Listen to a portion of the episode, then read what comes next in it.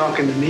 Don't let yourself get attached to anything you are not willing to walk out on in 30 seconds flat if you feel the heat around the corner. Better to be king for a night than schmuck for a lifetime. People have forgotten what life is all about. They've forgotten what it is to be alive. Mein Vater, Robert De Niro und ich. I have nipples, Greg. Could you milk me? Ein Zwei-Generationen-Podcast über einen der besten Schauspieler seiner Generation. Have to think about one shot. One shot is what it's all about. Here has to be taken with one shot.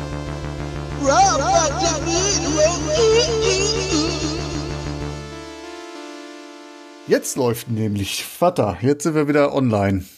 Sohn. Hi. Also du musst, du musst das anzählen, damit ich auch ein bisschen äh, mich Brauchst du eine extra Einladung, ja? Ja, ich merke das schon. warm machen oder so. Das kam mir jetzt so ein bisschen überraschend. Überraschend, nachdem wir wieder eine halbe Stunde vorher oder dreiviertel Stunde gequatscht haben. Ja, aber der Bruch jetzt irgendwie, ne? So, aber jetzt fangen wir an. Na gut. Ja, Kaltstart. Zack. Mafia die Drölfte. Reine Nervensache 2. Vater, worum geht's?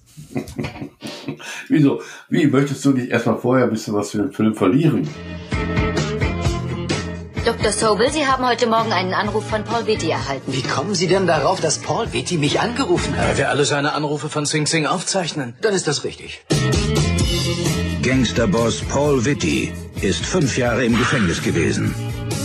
I feel pretty, oh so pretty. I feel pretty and witty and bright. Ich entlasse ihn in Ihre Obhut. In meine? Sollte ich herausfinden, dass das alles eine abgekartete Sache war, mache ich Sie voll dafür verantwortlich. Sie haben die ganze Sache vorgetäuscht. Sie benutzen mich, um aus dem Gefängnis zu Hat kommen. lang genug gedauert. Dieser Mafioso ist in meinem Haus und ist von meinem Geschirr. Kann sich ein Mann nach 1850 Tagen im Knast ändern? Ich suche mir einen legalen Job. Wollen Sie die Karre haben oder nicht? Sehen Sie sich den Kofferraum an, da passen mühelos drei Leichen rein. Ja, äh, was soll ich denn dazu verlieren? Das ist eine Fortsetzung einer Volkskomödie aus dem Jahre 2002. Wir haben wieder mit dabei Robert De Niro als Paul Vitti, äh, Billy Crystal als okay, okay, okay, okay, okay. Ich, fang- ich, ich fange an. Das hört sich alles ein bisschen lieblos heute an hinten. Ne? okay, ich bin dran mit der In Inhaltsangabe. Ne? Also, geht ja, wieder bring, die, um- bring die Liebe rein. Ich bringe jetzt Liebe rein, genau. Also, es geht wieder um unseren heißgeliebten Mafia-Boss Paul Vitti. Mit Oh, da geht mir richtig das Herz auf. genau. Mit seinem äh, kongenialen Gegenspieler äh, Ben Sobel, gespielt von Billy Crystal. Diesmal äh, fängt der Film an, ähm, Vitti sitzt bei, im Gefängnis ein. Äh, ich glaube in Sing Sing oder so, ne? Ja. Genau. Und äh, wird Wo da ist denn Sing Sing? keine Ahnung, ist es aber Sing Sing. ja, okay. Ja, habe ich extra nochmal geschaut, wo das denn war. Okay, ich sehe gerade Sing Sing Correctional Facility. Ja, ist relativ Irgendwo bekannt. in New York ich- State, ja, ich okay. weiß aber nicht genau, wo das ist. Aber gut. Auf jeden Fall sitzt er im Gefängnis ein und wird erneut wieder, wie eigentlich so ein bisschen parallel zum ersten Teil, Opfer von ein, eines Mordanschlages und nimmt dann äh, Kontakt zu seinem Psychiater Ben Sobel wieder auf. Also er wird nicht Opfer eines Anschlages, sondern er kriegt mit, dass äh, auf ihn Anschläge äh, ausgeübt werden sollen. Ja gut, er, es wird schon auf ihn geschossen, im, im Bett liegend, er hat es aber vorbereitet, er hat den Braten gerochen, ne? also es ist schon ein versuchter Mordanschlag. Ne? Ja, aber es klang jetzt so, als wäre der vollzogen worden, der Mordanschlag. Okay, eines versuchten Mordanschlages. Alles gut. Nein, er hat er hat's überlebt. Ja. Sonst wäre der Film auch recht schnell zu Ende gewesen. Oder er wäre als Wiedergänger, als Zombie zurückgekommen.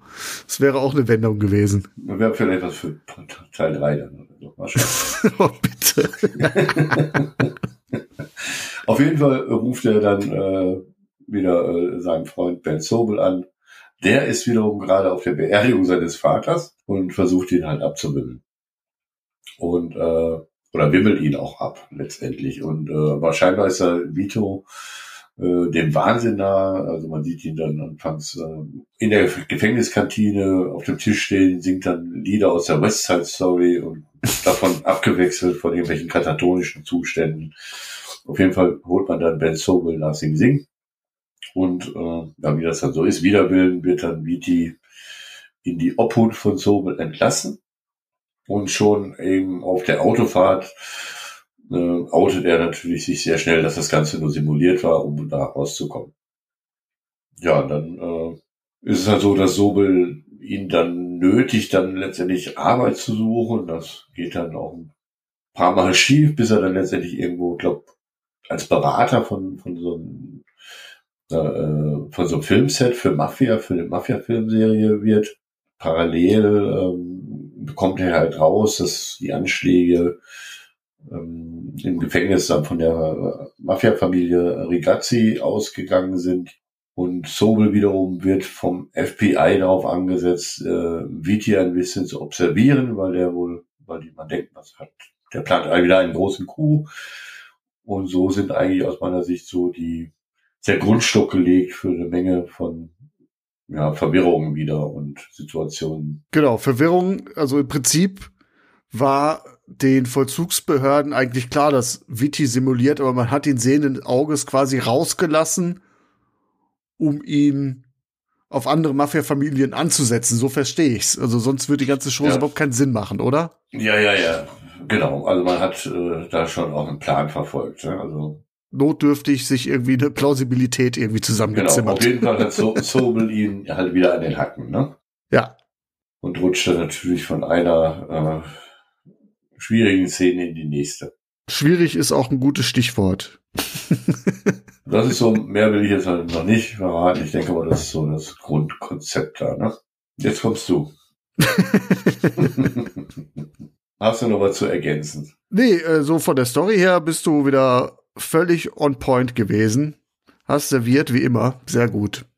Ja, danke. Auf jeden Fall, die Liebe habe ich jetzt geschmeckt. Ja, ne, ich habe versucht jetzt das mal ein bisschen dann äh, noch recht plumpen Anfang dann mal ein bisschen wieder.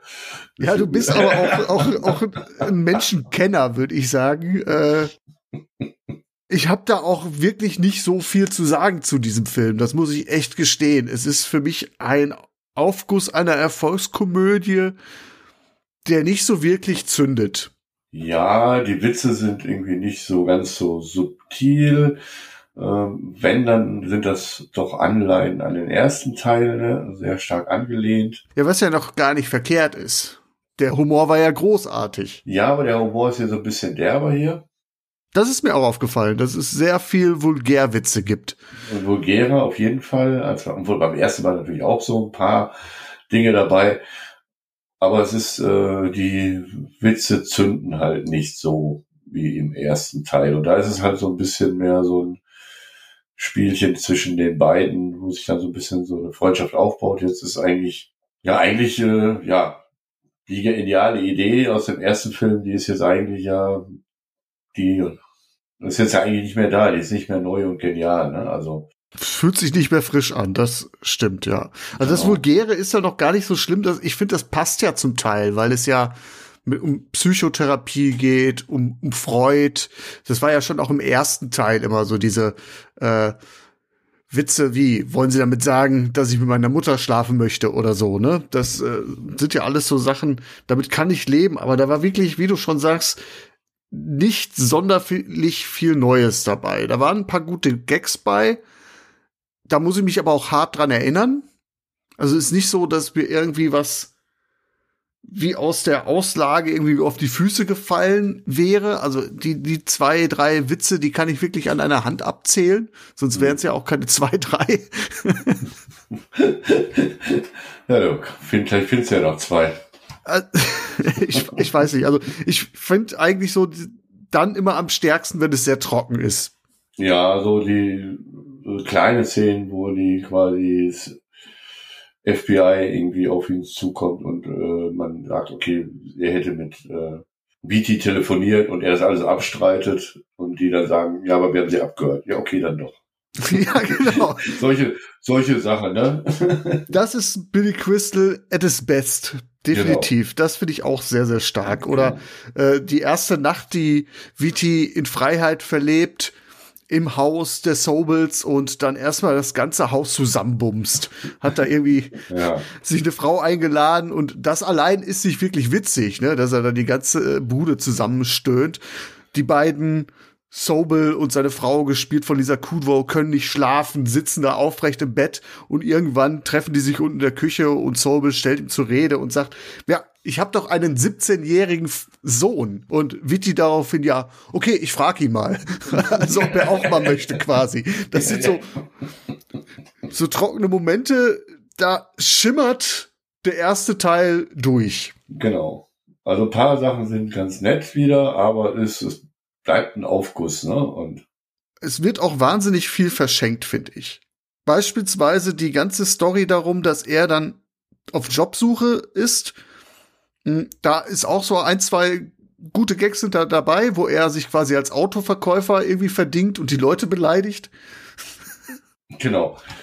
Aber äh, dann kommt es ja dazu, dass er, du hast es ja erzählt, ans Set von dieser Mafia-Serie kommt. Und ich finde, das wird gar nicht ausgekostet so richtig.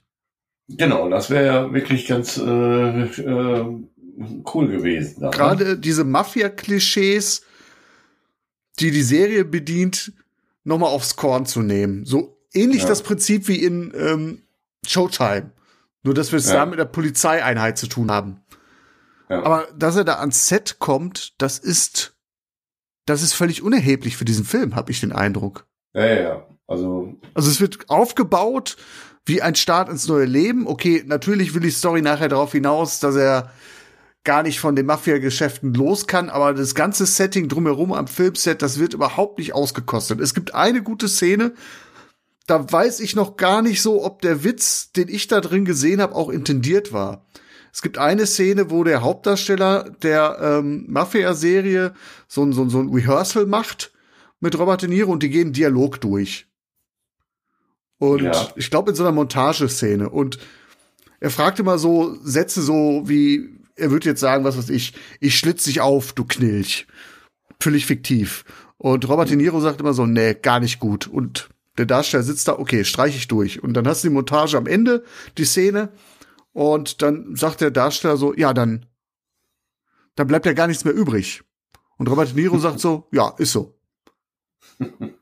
Und das ist so gar nicht witzig, aber ich fand das, also wenn die Anspielung darin drin steckt, dann finde ich es eigentlich schon wieder klasse, weil wir haben ja schon über der Parte 2 gesprochen, wo Robert De Niro ja selbst seinen Dialog zusammengestrichen hat, weil er der Meinung war, er müsste weniger sagen, als das ursprüngliche Drehbuch ihm vorgibt. Mhm. Und wenn du den Connex hast, dann ist es vielleicht großartig, aber ich weiß nicht, ob der Film so klug ist. Ja, weil ich, ja holst du jetzt wieder sehr viel äh, rein da. Ne? Also ich denke mir schon, dass man bei der einen oder anderen Sache versucht, halt Dinge reinzulegen oder gerade jetzt auch so ein Robert De Niro oder Ben Sobel. Die beiden sind schon ein cool, cooles Team, aber man muss auch einfach sagen, dass eben die ganzen Gags und so nicht so zünden und die Stimmung ist halt auch nicht so die aus dem ersten Teil, die wird halt nicht mehr erreicht.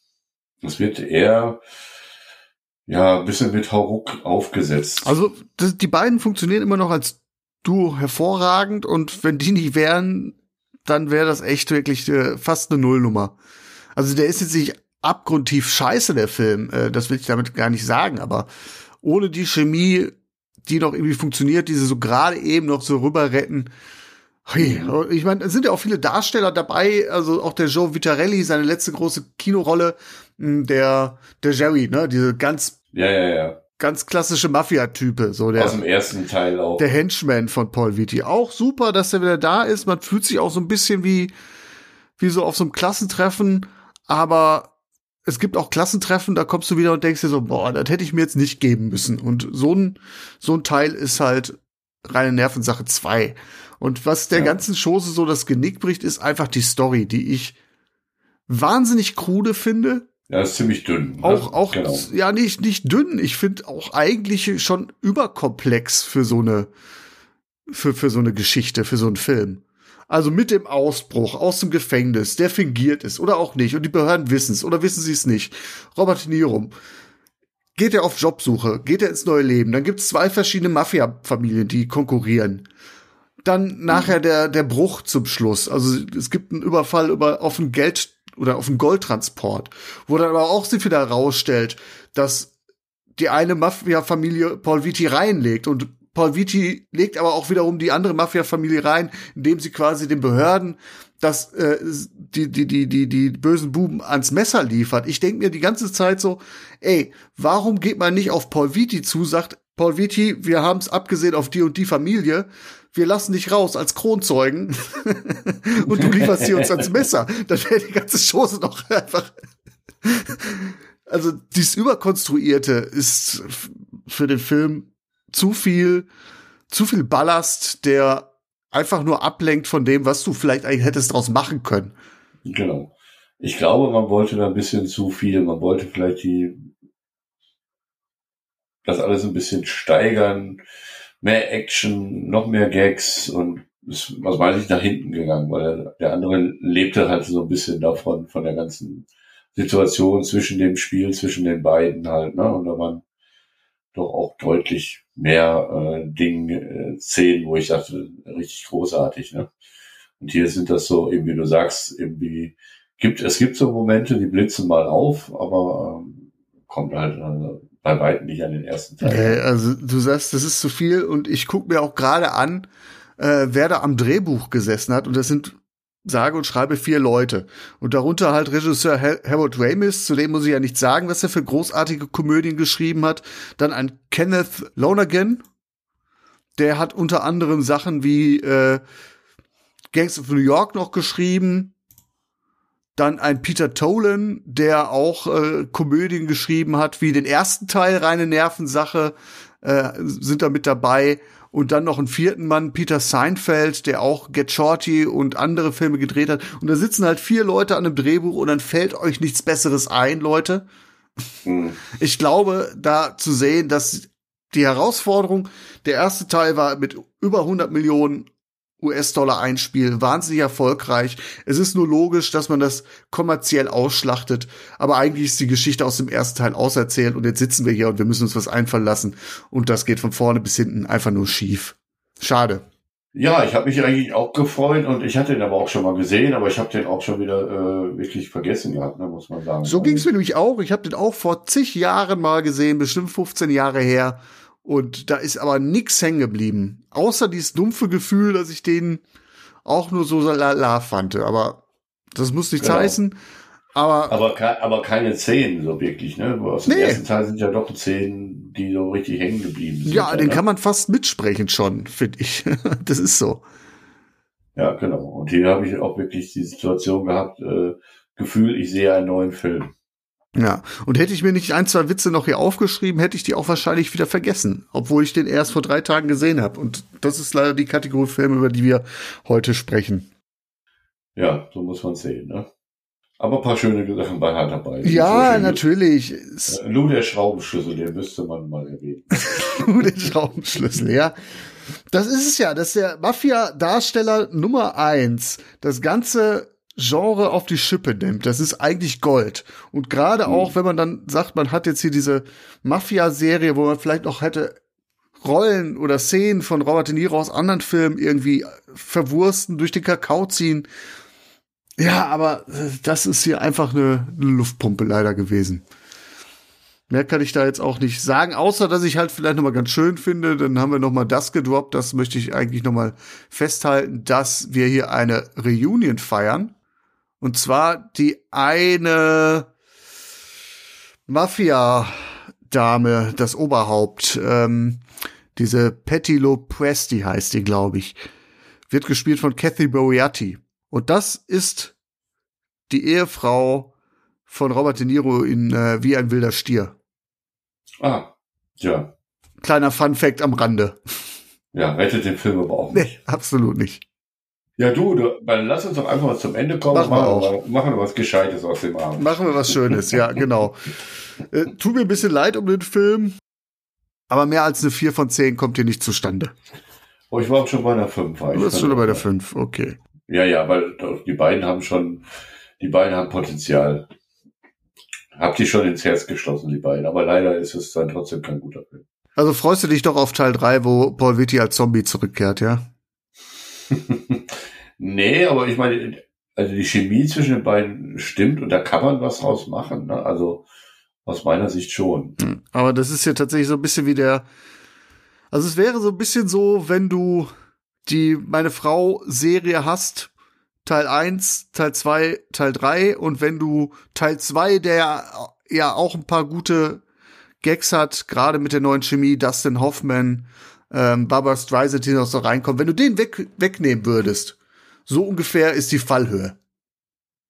Von reine Nervensache 1 zu 2. So. Das ist wie bei dem anderen von 1 zu 3 oder 4, Ja. ne? Ja. Ja, sehe ich ähnlich. Aber trotzdem kriegt er von mir fünf Punkte. Okay. Weil die beiden schon, äh, ich mag die beiden schon. Leider ist das nicht ganz gelungen. Robbie plus Billy macht fünf bei dir. Bei mir sind's vier, neun Punkte. Notieren wir. Gut. Ja, ähm, ich überlege jetzt. Ich hatte eigentlich mir vorgenommen, Hi Mom in die Runde zu werfen, damit wir noch mal was äh, von dem Frühwerk mal uns anschauen. Ja, aber Ich glaube, ich brauche so einen kleinen Boost nach dem, nach der Kröte hier. ja, dann hau mal einen raus hier. Ja, ich überlege ich gerade. habe was- ja äh, seit äh, geraumer Zeit Angst, irgendwelche äh, Dinge da anzupacken, Ich weil du immer Angst. sagst, ich, weil du mir immer nachhältst, ich pick die Rosinen raus. Ne? Also lass ich dir den Job mal jetzt. Dann würde ich sagen, lass uns doch anschauen. Midnight Run. Auch schön. Bleiben wir so ein bisschen im Comedy-Sektor. Ja, dann machen wir das. Gut, dann Hausaufgabe erteilt. Alles klar. Bis nächste Woche. Dann, bis dann. Tschüss. Ciao.